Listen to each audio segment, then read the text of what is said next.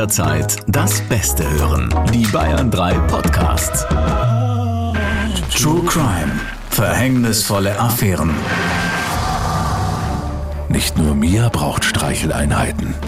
Wenn du weiterhin mit meinem Hund Gassi gehen willst, wirst du auch mich streicheln müssen. Ramona bekommt Panik. Aber dann ist da auch der Gedanke, dass Mia bei Vincent elend verenden könnte. Und der ist für Ramona noch unerträglicher.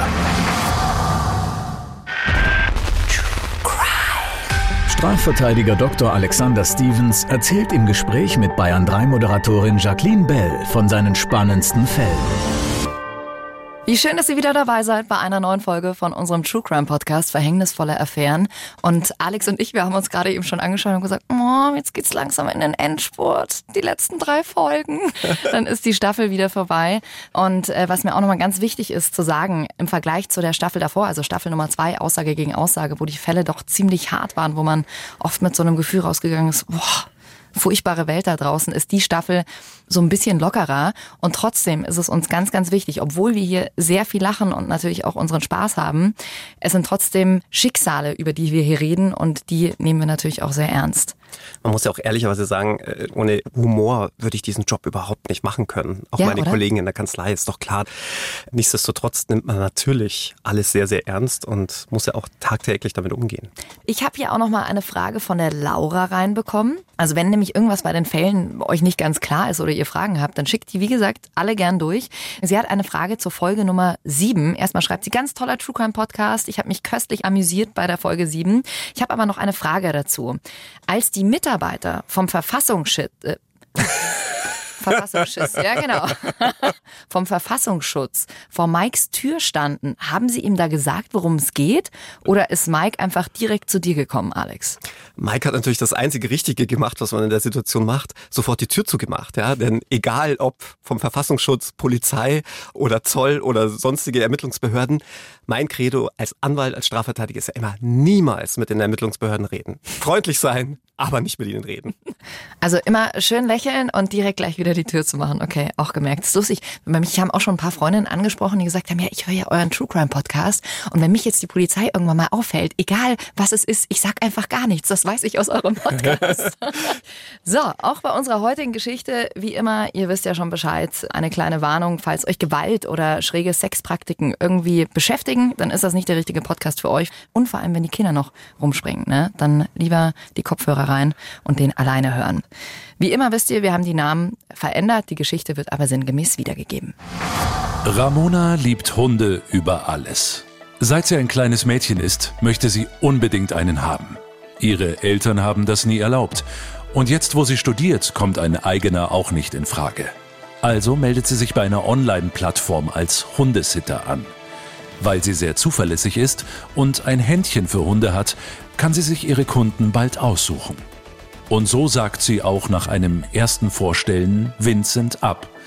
Ein dicker, ungepflegter Frührentner, der sie beim ersten Vorstellen aufdringlich umarmt und ihr einen feuchten Kuss auf die Wange drückt. Seine Schäferhündin Mia tut ihr wahnsinnig leid. Eine alte, verwahrloste Schäferhündin mit einem liebevollen Blick, die nach einer Proberunde mit ihr sichtlich aufblüht. Aber Vincent mit seinen lüsternen Blicken ist ihr einfach zu abstoßend. Und so erteilt sie ihm eine höfliche Absage und bleibt auch dabei, obwohl Vincent noch ein paar Mal nachhakt. Doch nach ein paar Monaten meldet er sich wieder. Es täte ihm sehr leid, dass er letztes Mal so zudringlich geworden sei. Hündin Mia sei todkrank und Vincent würde sich freuen, wenn Ramona noch einmal kommen würde, um gemeinsam den letzten Geburtstag der Hündin mit ihm zu feiern. An die Nachricht hat er Bilder angehängt, auf denen Schäferhündin Mia sehr mitgenommen und krank aussieht. Ramona bricht es fast das Herz. Also sagt sie zu und kommt noch einmal vorbei. Zu ihrer Überraschung verhält sich Vincent anständig. Er kommt Ramona nicht zu nahe, ist ordentlich gekleidet und riecht nicht so schlimm wie sonst. Das Beste, Ramona kann richtig viel Zeit mit Hündin Mia verbringen. In ihrer Gegenwart blüht das Tier regelrecht auf. Daraufhin geht Ramona auch nach dem Geburtstag öfter mit der Schäferhündin Gassi. Schließlich bleibt ihr ja nicht mehr viel Zeit. Doch dann kommt es wieder zu einem Zwischenfall mit Vincent. Als Ramona seine Hündin abholen will, lässt er die Leine fallen, sodass Ramona sich bücken muss. Er tritt ganz nah an sie heran und sagt, nicht nur Mia braucht Streicheleinheiten. Wenn du weiterhin mit meinem Hund Gassi gehen willst, wirst du auch mich streicheln müssen. Ramona bekommt Panik. Aber dann ist da auch der Gedanke, dass Mia bei Vincent elend verenden könnte. Und der ist für Ramona noch unerträglicher. Sie lässt sich auf einen Deal ein. Sie fasst Vincent nur an, wenn er sie im Gegenzug nicht berührt. Und sie will dabei sein, wenn Mia eingeschläfert wird. Über die nächsten Tage und Wochen entwickelt sich zwischen den beiden eine bizarre Routine. Bevor Ramona mit Mia Gassi geht, setzt sie sich zu Vincent aufs Sofa, macht seinen Reißverschluss auf und massiert so lange seinen Penis, bis er kommt. Ramona erträgt das alles wegen Hündin Mia. Bis Vincent eines Tages noch weitergeht. Wenn Ramona nicht sofort mit ihm Sex hat, lässt er seine Hündin einschläfern. Das geht Ramona dann endgültig zu weit. Sie ergreift die Flucht und schaltet ihren Freund Robert ein, einen Polizisten. Der erstattet sofort Anzeige gegen Vincent und benachrichtigt das Veterinäramt. Es folgt ein Verfahren wegen sexueller Belästigung und Nötigung sowie wegen Verstoßes gegen das Tierschutzgesetz. Also im ersten Moment denkt ihr jetzt vielleicht auch, aber wer macht das denn? Für einen Hund machst du sowas? Auf der anderen Seite kennen wir, glaube ich, alle, gibt es Menschen, die einfach wahnsinnig manipulativ sind. Also denk doch nur an unseren Fall mit dem Taxifahrer. Die meisten Zuhörer werden da wahrscheinlich gesagt haben, das gibt's doch gar nicht, das macht man doch nicht. Ja? Mhm. Ich glaube, aus der Situation heraus und vor allem auch, was ja auch ganz oft der Fall ist, dass man sich aus gewissen Situationen so schnell gar nicht zu erwehren weiß. Also ja. wie reagiert man da? Ja, und in dem Fall muss man halt sagen, ging halt die Tierliebe wohl doch sehr, sehr weit. Und wie du es gerade gesagt hast, ich glaube, wenn sowas dann in der Situation, du rechnest damit nicht, in der Situation passiert ist, und das erzählen ja auch ganz viele, dass dann wie so eine Schockstarre irgendwie eintritt mhm. und du irgendwie gar nicht mehr weißt, was du machen sollst. Aber wir haben das ganz oft bei den Fällen. Also das ist so ein bisschen wie bei den Horrorfilmen, ja. Da sagst du dir doch auch immer, ja, warum nehmen die denn jetzt auch diese Abbiegung in den Wald? Wieso ja. fahren sie nicht geradeaus? Da ist es genauso. Im Nachhinein ist man immer schlauer. Und vor allem, so eklig, immer wenn ich sowas höre. Ich, boah, mir zieht's da immer einen Magen zusammen, weil ich mir wirklich denke, was für ekelhafte Typen es gibt, die dann auch irgendwie drauf stehen, dass sie dich unter Druck, also ich denke mir immer, also wenn jemand mit mir nichts haben will, dann wird mir das überhaupt null Spaß machen. Aber dieses Machtgefühl ist es wahrscheinlich dann in dem Moment. Ja, also das sagt man ja ganz oft, auch im Zuge der ganzen MeToo-Bewegung, dass das sehr viel mit Macht zu tun habe.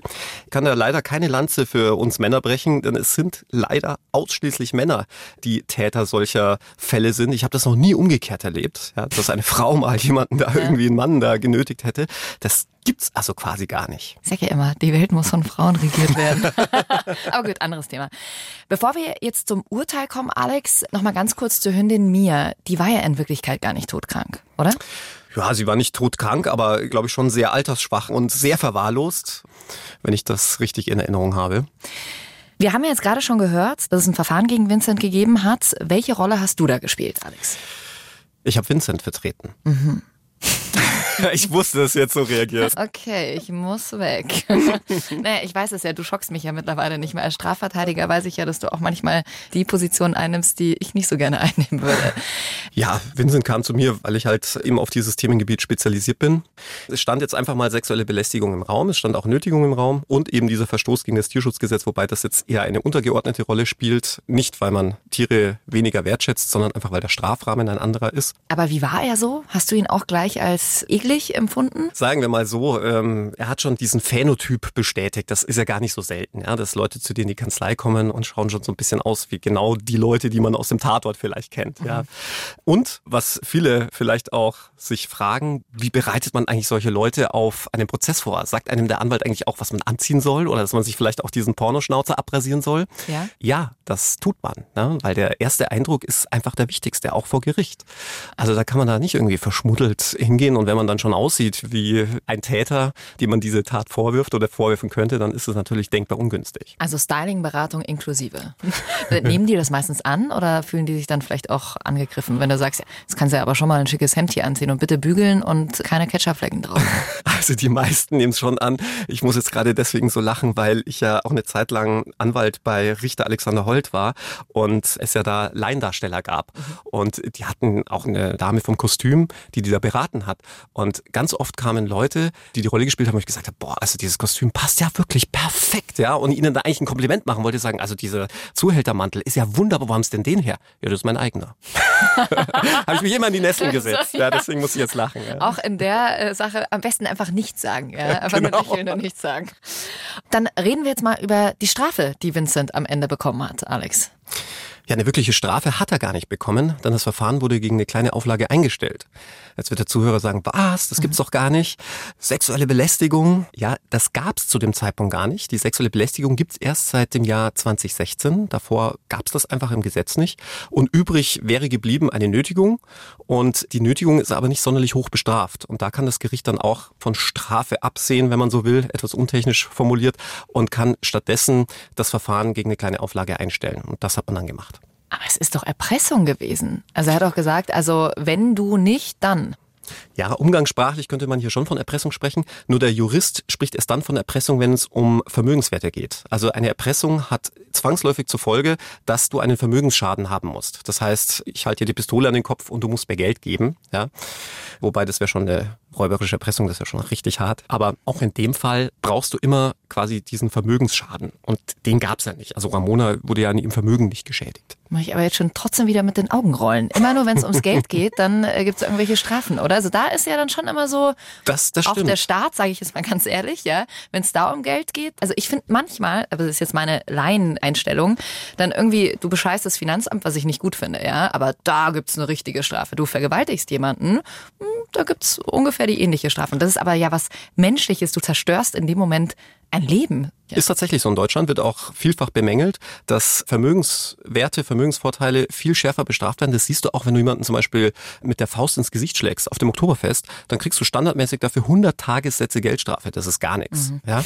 Wohingegen, wenn du das Finanzamt nur ein paar Euro bescheißt, auf gut Deutsch, ja, dann musst du schon Angst und Bange haben, dass du nicht in den Knast wanderst. Ja. Also Vincent ist da wirklich mit keiner Strafe rausgegangen. Weißt du, ob er sich gedacht hat, ach, ist ja super für mich gelaufen, kann ich jetzt auch äh, weiter so machen? Nein, man muss dazu sagen, der Mandantenkontakt endet meist entweder mit der Verurteilung oder mit dem Freispruch, je nachdem, ist dann nicht so, dass man die dann noch irgendwie weiter betreut im Strafrecht. Man ist als Mandant, glaube ich, ganz froh, wenn man den Strafrechtler dann auch los ist und manchmal umgekehrt auch.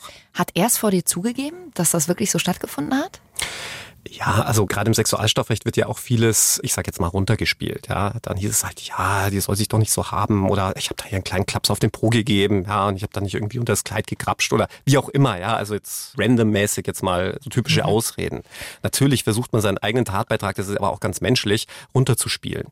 Letzten Endes war es ja eine rechtliche Entscheidung. Es gab zu dem Zeitpunkt einfach diesen Tatbestand der sexuellen Belästigung nicht. Heute würde das übrigens ganz anders ausgehen für Vincent. Heute würde der sicherlich mit einer Gefängnisstrafe zwar auf auf Bewährung, aber sicherlich mit einer Freiheitsstrafe rausgehen aus der Sache, weil sich das Sexualstrafrecht geändert hat. Jetzt hat man ja einen neuen Paragraphen eingeführt, der auch Opfer davor schützt, wenn ihnen ein empfindliches Übel droht. Also der Jurist spricht von einem empfindlichen Übel. Was das genau ist, das ist noch nicht so genau definiert.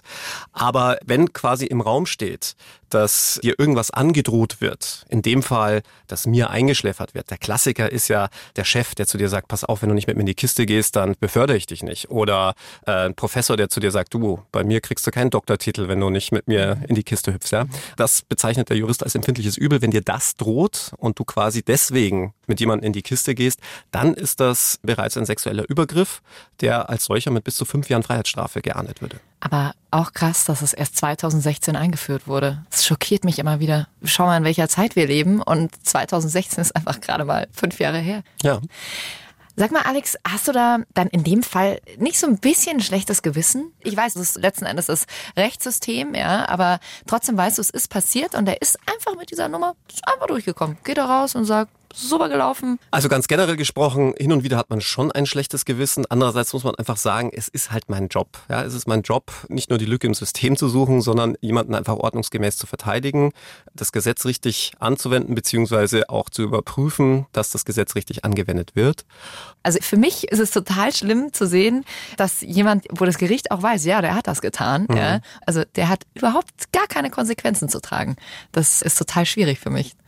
Und mit der Hündin Mia hat's ja leider auch nicht so ein ganz schönes Ende genommen. Das Veterinäramt wurde auch tatsächlich eingeschaltet, hat dann eine Nachschau bei Vincent betrieben und festgestellt, dass mir längst hätte eingeschläfert werden müssen, dass sie einfach altersbedingt so schwach war, dass das letztlich schon an Tierquälerei grenzte.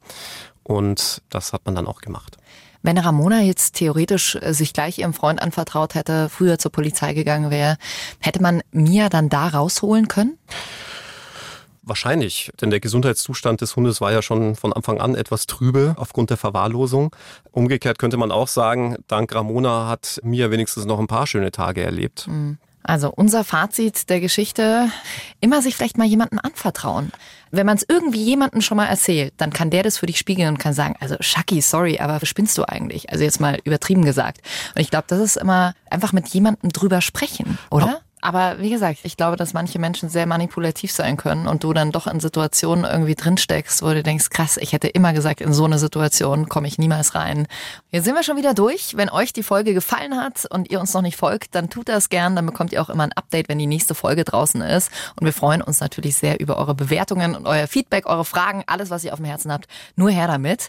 Und du kannst uns auch bestimmt schon wieder ein kleines Appetithäppchen geben auf nächsten Freitag. Was erwartet uns? Es geht um einen Mordverdächtigen Erotik mit sprichwörtlich elektrisierender Wirkung und einem sehr ungewöhnlichen Datingportal. Hm. Wenn ihr jetzt sagt, oh Mann, jetzt ist die Folge schon wieder durch und ihr haltet das nicht aus bis nächste Woche Freitag. Ich habe einen ganz guten Podcast gehört von unserem Bayern 2 Kollegen. Tatort Geschichte, True Crime meets History. Zwei Historiker, die da ja, Kriminalfälle aus der Geschichte nochmal aufrollen und besprechen. Super, super interessant. Und dann hören wir uns hoffentlich nächste Woche Freitag wieder. Ich freue mich. Bleibt uns gesund. Verhängnisvolle Affären. Mehr packende Podcasts auf bayern3.de.